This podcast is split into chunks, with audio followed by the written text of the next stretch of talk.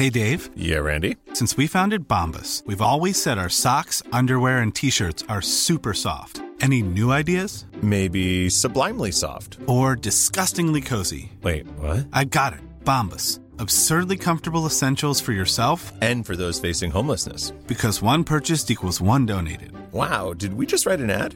Yes. Bombas. Big comfort for everyone. Go to bombas.com slash ACAST and use code ACAST for 20% off your first purchase. El comunista moderno pregunta cómo explica la teoría del valor subjetivo una reducción en los precios de un producto manteniéndose constante la magnitud ofertada y demandada. A ver, creo que muchos críticos de la teoría del valor subjetivo, muchos defensores en este caso de la teoría del valor trabajo, eh, no terminan de entender que la teoría del valor subjetivo no es incompatible con que los costes de producción de un bien influyan de manera determinante en su precio de mercado.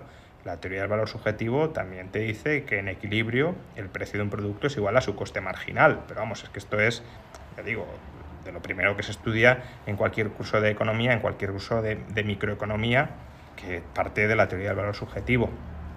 La cuestión es qué iguala a qué, ¿no? o cómo se consigue esa igualación y cómo se determina ese coste de producción. La teoría del valor trabajo te dirá que el coste de producción se determina por el tiempo de trabajo socialmente necesario para fabricar un producto. Bien, es una teoría con, con muchas fallas, tal, tal como explicaré en mi próximo libro, pero ahora me estás preguntando específicamente por la teoría del valor subjetivo.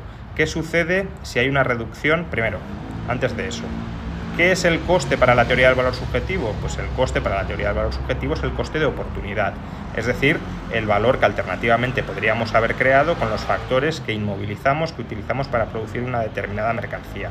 Si hay un aumento de la productividad técnica, necesitamos consumir menos factores en producir un determinado producto y por tanto su coste de oportunidad se reduce.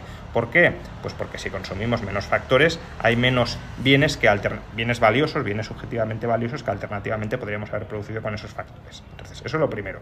Em, segundo, ¿cómo se consigue la igualación de coste marginal con precio?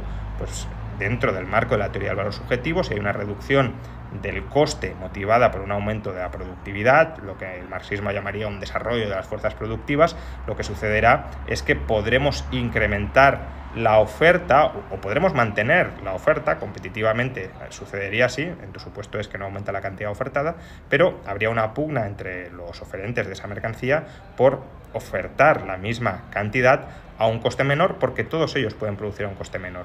Con lo cual, esa, esa reducción del coste sí llevaría, y eso es lo que en tu supuesto creo que no encaja bien, a un incremento de la cantidad demandada, em, básicamente porque si hay una reducción del coste eh, y por tanto del precio, salvo que presupongas que ya estamos en el umbral de, saturación y que no hay más demanda marginal, eh, pues habría un aumento de la demanda y aumento de la demanda de una cantidad mayor de mercancías, utilidad marginal decreciente que llevaría a que el precio se iguale al coste y a su vez a la utilidad marginal. Tired of ads barging into your favorite news podcasts?